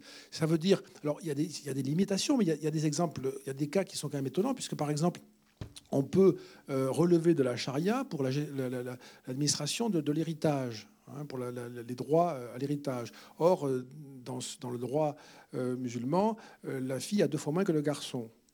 Et, l'Angleterre peut vivre comme cela. Hein, ça va jusque-là. Alors évidemment, la, la femme peut faire appel devant un tribunal, je dirais, ordinaire. Mais on peut imaginer ce que ça suppose quand même comme comme difficulté. Hein. Donc euh, c'est allé jusque-là, la Grande-Bretagne. Et, Cameron a dit, euh, euh, je dois constater l'échec du multiculturalisme, c'était notamment après les, dernières découvertes sur les raisons profondes des attentats de 2005, puisqu'il a dit, il a formulé une phrase tout à fait vertigineuse, il a dit, les, gens qui ont fait ça en 2005, qui ont fait exploser des bombes à, Londres, sont des Britanniques, sont nés en Grande-Bretagne, ont été formés en Grande-Bretagne, ont fait des études en Grande-Bretagne, de bonnes études en Grande-Bretagne, Et donc, euh, il, semblait désemparé devant cette, espèce de, de, constat qui est fait. Comme les sociétés déstabilisées, y compris, si je prends le cas de la Grande-Bretagne, une société qui semblait avoir euh, trouvé euh, une forme d'équilibre dans ce multiculturalisme. Juste un mot pour rebondir sur cette question. je, pense qu'effectivement, je ne connais pas l'île Maurice. Je suis allée à La Réunion, mais pas à l'île Maurice. C'est très différent. Mais euh, la question que je pose tout simplement, c'est est-ce est qu'on peut quitter une communauté sans subir l'accusation d'apostasie d'être un renégat? Voilà, c'est un critère, me semble-t-il. Là, Dominique Régnier vient de donner le critère. En Angleterre, effectivement, une femme peut, en droit, dire, faire appel. Bon, il lui faut, je pense, beaucoup de courage. C'est un, critère, me semble-t-il. Monsieur. Il me semble que justement dans notre modèle, enfin particulièrement centraliste, enfin république une et indivisible, etc., il se trouve quand même qu'on est quand même suffisamment connu d'ailleurs pour ça, c'est qu'on est un champ de, de conflits absolument euh, bon, permanent, enfin de conflits idéologiques, de conflits de, même de valeurs finalement aussi. Et ça a toujours été euh, compatible avec la, la construction de cette de ce modèle, de, ce modèle politique. Quoi. Bon. Et alors maintenant, pourquoi les phénomènes, disons, de revendication identitaire, apparemment, ne sont plus solubles, disons, dans ce système? C'est peut-être parce que la notion d'identité, quand on l'avance, surtout de la manière dont il s'est avancé en général, ça, veut, ça signifie qu'on n'a pas le droit d'en discuter. Quand quelqu'un... Euh, si quelqu'un me dit voilà c'est mon identité, bah, j'ai plus qu'à me, taire quoi. Enfin j'ai pas le droit de, discuter. Alors euh, c'est une vision disons euh, comment dire, un peu essentialiste et puis finalement apolitique de l'identité, c'est-à-dire qu'il n'y a pas du tout de conscience de soi au niveau de, la manière dont cette identité est construite. Enfin, euh, et justement, il me semble que le multiculturalisme, ça met au, centre, d'ailleurs je crois que c'est discuté beaucoup plus au Canada qu'en France, ça met au centre l'idée la, la question de l'identité. Qu'est-ce qu'une identité? Et si chacun qui revendique une identité est conscient de la manière dont enfin, conscient que, c'est une construction politique, idéologique, etc., là, ça devient ouvert, ça devient soluble, disons, ça devient compatible avec la démocratie. Mais, mais, à ce moment-là, si on prend les choses comme ça, au fond, la notion d'identité, telle qu'elle est revendiquée, en tout cas, au fond, elle disparaît. Quoi. Ça prolonge ce que disait Olivier Abel. On a toujours davantage besoin de clôture aujourd'hui, semble-t-il, que, que d'ouverture, et que l'affirmation de l'identité comme quelque chose de fermé. Enfin, je sais pas, je laisse. Oui, et peut-être que plus on, euh, plus tout s'échange, plus il nous faut quelque chose d'inéchangeable, qui est cette identité. Enfin, peut-être ça correspond à, ce besoin-là, je ne sais pas. Je dirais, euh, moi, je le dirais de manière euh, critique en même temps. Hein. Je suis d'accord qu'il faut maintenir la pression de l'espace critique. Ce que je dirais peut-être par rapport à l'espace critique, juste un mot, excusez-moi, euh, c'est peut-être que nos sociétés autrefois ont été trop, trop confiantes en elles-mêmes, trop assurées de leurs valeurs, quelles qu'elles soient, religieuses, nationales, euh, historique, le progrès, et qu'aujourd'hui, nos sociétés sont peut-être trop méfiantes, trop, trop suspicieuses tout le temps. Il y a, on manque de confiance. Il y a, ce qu'il faudrait arriver à retrouver, et à mon avis d'ailleurs, pour moi, c'est le symptôme d'un bon esprit critique. il ne faut pas opposer la critique et la confiance. Que d'une certaine manière, notre culture de la méfiance perpétuelle, finalement, a désarmé l'esprit critique. D'une certaine manière, c'est un paradoxe, mais je, et c'est corrélatif, c'est-à-dire que plus il y a de critiques sans, sans espace critique, plus il y a d'affirmations euh, immédiates, etc. Moi, je voulais juste dire, enfin, au fond, une identité, la question, c'est de savoir comment ça se construit, effectivement. Est-ce qu'on la trouve? Est-ce que c'est un objet trouvé? Bon, euh, Est-ce que c'est clé en main? Voilà, je crois que la, question est posée euh, à travers ce qu'on appelle tous une civilisation.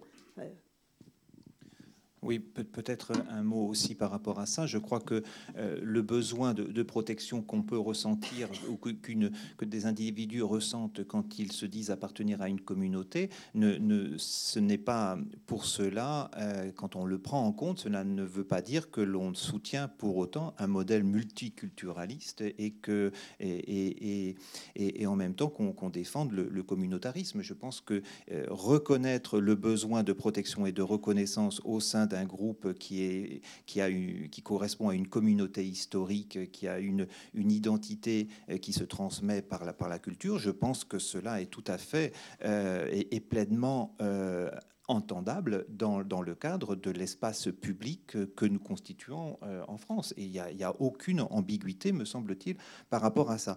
Et je voudrais aussi, par rapport à l'idée euh, ouverture-fermeture, il me semble que l'on se crispe aujourd'hui sur les, quartiers les, plus euh, défavorisés. Il me semble qu'il faudrait regarder tous les, toutes les enclosures que constituent aujourd'hui dans les métropoles, euh, euh, et pas simplement en France, mais dans, le monde entier, les quartiers les plus riches qui s'auto-ségrèguent pour justement s'affranchir de la présence des catégories inférieures, c'est-à-dire des catégories moyennes ou, des, pauvres. Et, cette volonté de fermeture, elle est, je dirais, impressionnante. Elle n'est pas simplement le fait des, des pays où le taux de criminalité est élevé, comme le Brésil par exemple, on le voit et on le voit aussi dans la société française et il se renforce. Et je dirais même qu'il ne concerne aujourd'hui plus seulement les catégories supérieures, mais aussi les catégories moyennes.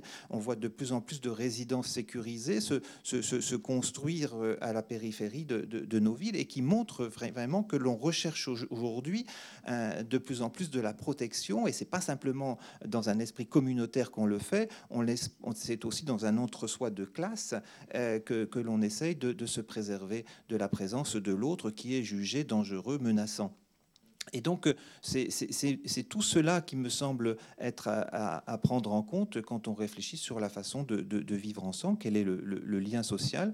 Je crois qu'il n'y a pas lieu de se focaliser sur les quartiers les, plus, disqualifiés. Je crois que la question doit être, mon avis, euh, replacée dans un contexte beaucoup plus large. Peut-être. Avec le micro, s'il vous plaît. Est-ce que c'est nouveau la ségrégation spatiale? Est-ce que ça pas Est-ce que c'est pas Moi, il me semble. Alors, vous, vous savez ça. Il me semble que j'ai toujours lu ça dans la littérature sociologique et même dans la littérature tout court, d'ailleurs. Oui, euh, bien sûr, la ségrégation spatiale euh, a toujours existé. Quand on regarde l'histoire des villes, on s'aperçoit effectivement qu'il que, y a de la ségrégation spatiale, mais aujourd'hui, elle se, elle se manifeste de façon symbolique euh, par ce, mouvement d'enclosure qui est quand même, avec ce système de vidéosurveillance, avec des, gardiens, avec ce, ce, cette organisation en condominium, c'est une expression qu'on utilise beaucoup en Amérique du Sud, mais les condominiums se développent de plus en plus aussi dans la société française. Et ça, ça me semble révélateur ben, d'une un, difficulté à, se faire confiance réciproquement. C'est-à-dire que l'autre, celui qui vit à proximité, est devenu menaçant. Ce n'a pas toujours été le cas. Et je dirais même, une observation de sociologue que je fais quand je me promène dans les provinces, en province, euh, je remarque vous n'avez qu'à faire cette observation. Circulez dans les, dans les villes moyennes euh, en France et vous verrez que selon l'âge de la maison, euh, il y a l'âge du pavillon individuel, euh, il y a une hauteur de, clôture qui est tout à fait différente. Dans les, les, nouvelles, les nouveaux pavillons, on augmente au moins d'un mètre l'enclosure. Et ça, ça me semble tout à fait révélateur. C'est-à-dire que euh, alors qu'on mettait dans les années 70 beaucoup de pavillons assez euh, en pierre de taille, je pense à la Bretagne par exemple, on, voulait surtout montrer son, statut social par sa maison et donc on, mettait un petit muret le plus bas possible pour qu'on puisse voir euh, quel était son statut social. Aujourd'hui, on ne veut plus montrer son statut social, on veut plutôt se préserver et on met des murs en bois, parfois il y a un mur en pierre et on surmonte parfois d'un mètre, deux mètres par, un mur en, bois. Et donc vous avez pu se constater ce, ce, phénomène. il me semble tout à fait révélateur de, de l'état d'esprit de, de, des, des, Français aujourd'hui, euh, et pas simplement des catégories supérieures. Cela dit, les, dans les, ce qu'on appelle vraiment les beaux quartiers à Paris, euh, il y a quand même une tradition de ne pas trop montrer sa richesse, tellement c'est oui, on est moins dans, moins dans l'ostentation. Euh, bon, se promener à avenue Foch, il y a aussi toujours eu ça. il y avait les, il y avait les étages aussi autrefois. Hein. Euh, donc, quand il n'y avait pas d'ascenseur, il y avait un mélange hein, dans, les, dans, les, dans les quartiers urbains. Qui voilà. n'existe plus. Qui n'existe plus. Parce, parce que, même bon, les chambres de bonne, maintenant, on casse les ah, murs, oui, on fait des grands espaces, etc. etc. Mais tout donc le monde les... a besoin d'être émancipé, donc. Hein. Je crois. tout le monde a besoin d'être libéré et d'être différent de sa différence. Alors, est-ce qu'une autre euh, question? Évidemment, l'opposé, mais ça, c'est pour faire courir Elisabeth euh, d'un bout à l'autre de la salle. Bonsoir. Moi, je trouve qu'on n'a pas assez euh, suffisamment mis en évidence l'évolution des valeurs dans le temps et dans l'espace. Euh, dans le temps, auparavant, la religion était très centrale pour définir la façon de vivre des sociétés. Maintenant, c'est plus, plus beaucoup le cas. Donc ça, c'est un sacré peut-être aussi en fait une diversité des valeurs, parce que chacun crée un peu sa philosophie de vie. Et d'autre part, dans l'espace, bon, il y a une sorte de mondialisation aussi de, euh, enfin, de circulation des gens, mondialisation aussi, euh, en fait, de, peut-être des points communs dans la façon de vivre des gens, et aussi, euh, en fait, on se rattache aussi par moment à l'endroit d'où on vient. Autre chose, je pense que quand je vous écoute, j'ai l'impression qu'il y a, en fait, qu'on considère qu'il y a certaines valeurs qui sont euh, en fait acquises et qui sont euh, en fait positives et d'autres qui sont un peu plus problématiques. Euh, moi, je suis d'origine africaine. C'est vrai que en fait il y a certaines dans, la façon de vivre, notamment par exemple la façon dont la question des personnes âgées. Ici, quand on voit en fait la façon dont on traite ou les réponses qu'on apporte aux personnes âgées, en fait, la plupart des personnes d'origine africaine et d'autres sociétés sont très choquées. En Afrique, on met pas ces, euh, déjà il n'y a pas de maison de retraite, mais on n'isole pas ses parents. Et c'est vrai que c'est quelque chose qui se pratique. De façon courante ici et ça peut choquer euh, d'autres personnes qui viennent d'autres euh, en fait euh, d'autres sociétés. Donc c'est pour bon ça c'est un exemple parmi d'autres, mais c'est pour dire que les valeurs issues d'autres communautés peuvent être aussi aussi valorisées et positives. Il n'y a pas en fait c'est pas forcément négatif, même si on se doit d'avoir des, des en fait euh, de, trouver des points communs dans notre, dans notre façon de vivre, mais il faut aussi s'inspirer et s'enrichir de, de ce qui se passe ailleurs. Bon, vous abordez là une question qu'effectivement j'aurais euh, j'aurais peut-être soumise à, nos invités, parce qu'il y a effectivement beaucoup d'études, notamment Hervé Lebras qui travaille beaucoup euh, sur ces questions-là, sur l'évolution justement des systèmes de valeurs. Et celles que vous pointez là, euh, Madame, Mademoiselle, sont, sont, évidemment importantes sur la question effectivement de la façon dont on on traite ses parents, ses grands-parents, sur euh, alors effectivement une tendance à l'individualisme, à l'hédonisme qui va à l'opposé comme ça euh, de ce qui serait une solidarité euh, non seulement interfamiliale mais voilà, dans, la cité. Ça, renvoie aussi aux travaux de, Serge Pogam, qui, qui travaille notamment dans l'équipe de recherche sur les inégalités sociales, sur ces questions-là, hein, sur, des, des, solidarités. Alors peut-être pour, tordre un tout petit peu, mais orienter la, question ou l'intervention euh, sur la question de la solidarité. Alors là, le, mot est aussi entre, beaucoup de guillemets. Est-ce que c'est une valeur voilà, qui a beaucoup fluctué euh, au fil des, temps? Est-ce qu'aujourd'hui, euh, ce qui est présenté comme une valeur très positive, mais quand même assez peu partagée, il faut bien le dire, est-ce que c'est pas une valeur, si je puis dire, comme un effet d'annonce, mais qui n'est est pas si fréquente que cela, aussi vécue aujourd'hui? Alors ça, c'est une vaste, vaste question auquel on, a, euh, on a essayé de répondre dans cet ouvrage Repenser la solidarité, qui était un ouvrage réalisé par, une, par, 50 universitaires. Euh, donc ce que l'on peut souligner, c'est que en fait, il y, a, différents sens de solidarité. Il y a la solidarité dont j'ai déjà parlé au sens anthropologique du, terme, et puis il y a la solidarité en tant que, euh, que éthique personnelle, en tant qu'engagement, en tant que souhait d'aller vers l'autre et d'être altruiste. Euh, et cela existe aussi dans, toutes, euh, dans, toutes les sociétés. Mais ce que je voudrais vraiment insister, et qui me semble aussi bien refléter l'évolution de, la société euh, d'aujourd'hui, par rapport euh, à celle du, du 19e siècle, par exemple, c'est que je, il me semble que la notion de solidarité, parce qu'elle est aujourd'hui assez institutionnalisée, a fait perdre euh, conscience à de nombreux individus, euh, quand ils veulent devenir autonomes, justement, de ce fait anthropologique de la complémentarité des individus et de la nécessité de faire société par la solidarité. En quelque sorte, je m'explique peut-être un peu mieux, en quelque sorte, euh, cette revendication de l'autonomie a fait perdre conscience aux individus qu'ils sont nécessairement complémentaires les uns des autres et qu'il ne peut pas y avoir de société sans cette complémentarité.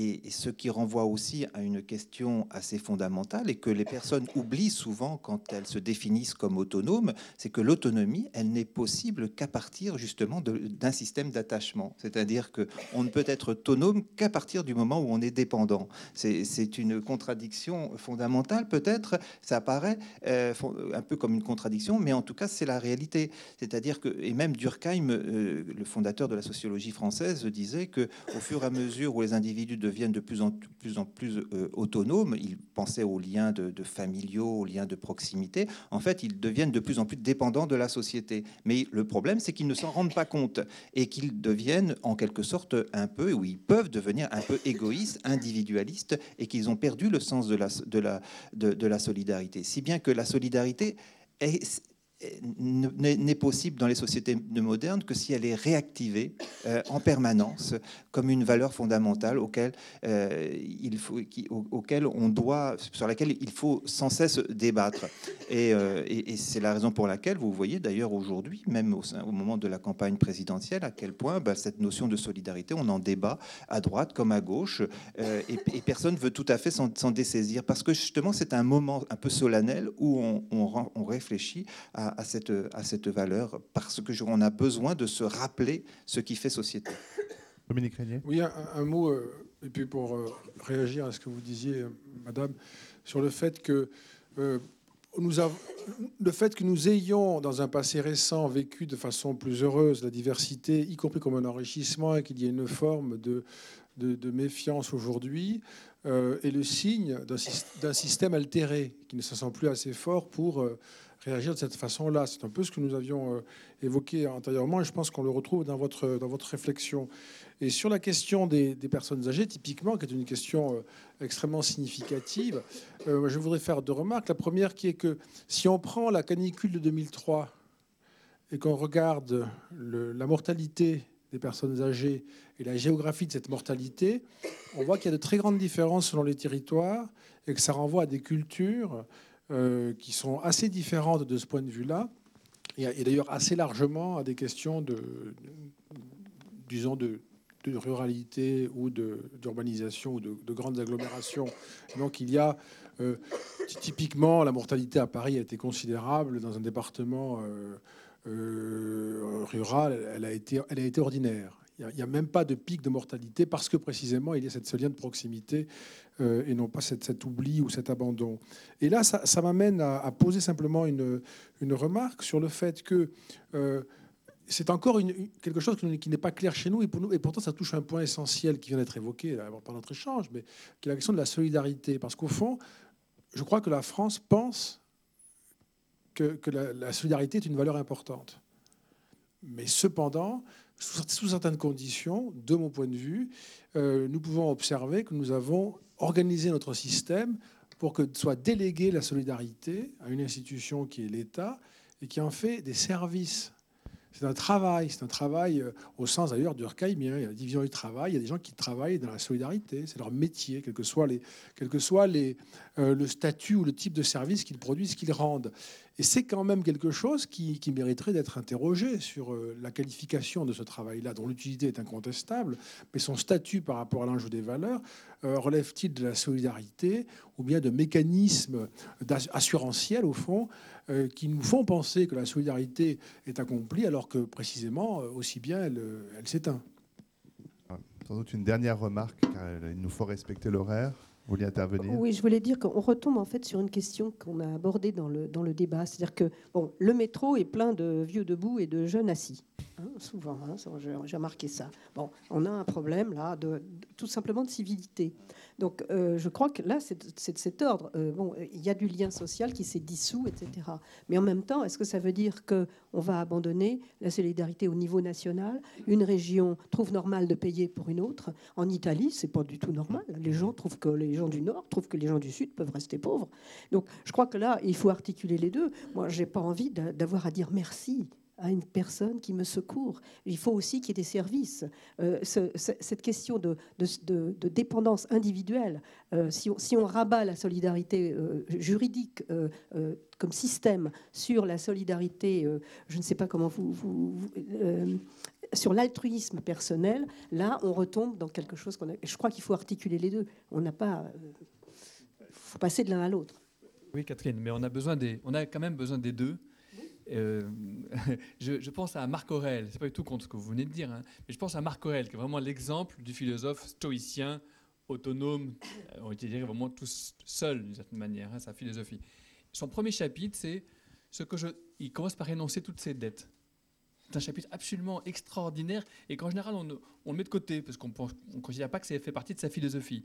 Ah, de ma mère, j'ai reçu ça, de mon père, d'un tel, d'un tel, des gens anonymes, des gens de rencontre. C'est un chapitre absolument émouvant et je trouve qu'on aurait besoin, nous aussi, de, ben voilà, de mesurer aussi euh, notre endettement. On a beau être hyper émancipé, pour revenir sur ce qu'on dit, nous sommes tous endettés mutuellement, interminablement. il ne faut pas que cette dette aille jusqu'à la violence. Ah non, ben il y a une violence aussi, de après tout ce que j'ai fait pour toi. C'est la gratitude, c'est la reconnaissance. Après toutes les miettes que j'ai ramassées derrière oui, toi. Oui, c'est la reconnaissance. Il faut un peu de reconnaissance. Oui, alors là, d'accord. moi, j'ai une très grande... Pardon. Oui, je... Ouais, se réjouir de la dette. Et euh, très grande reconnaissance à vous quatre pour avoir partagé euh, cette discussion avec nous. Merci infiniment et merci à vous.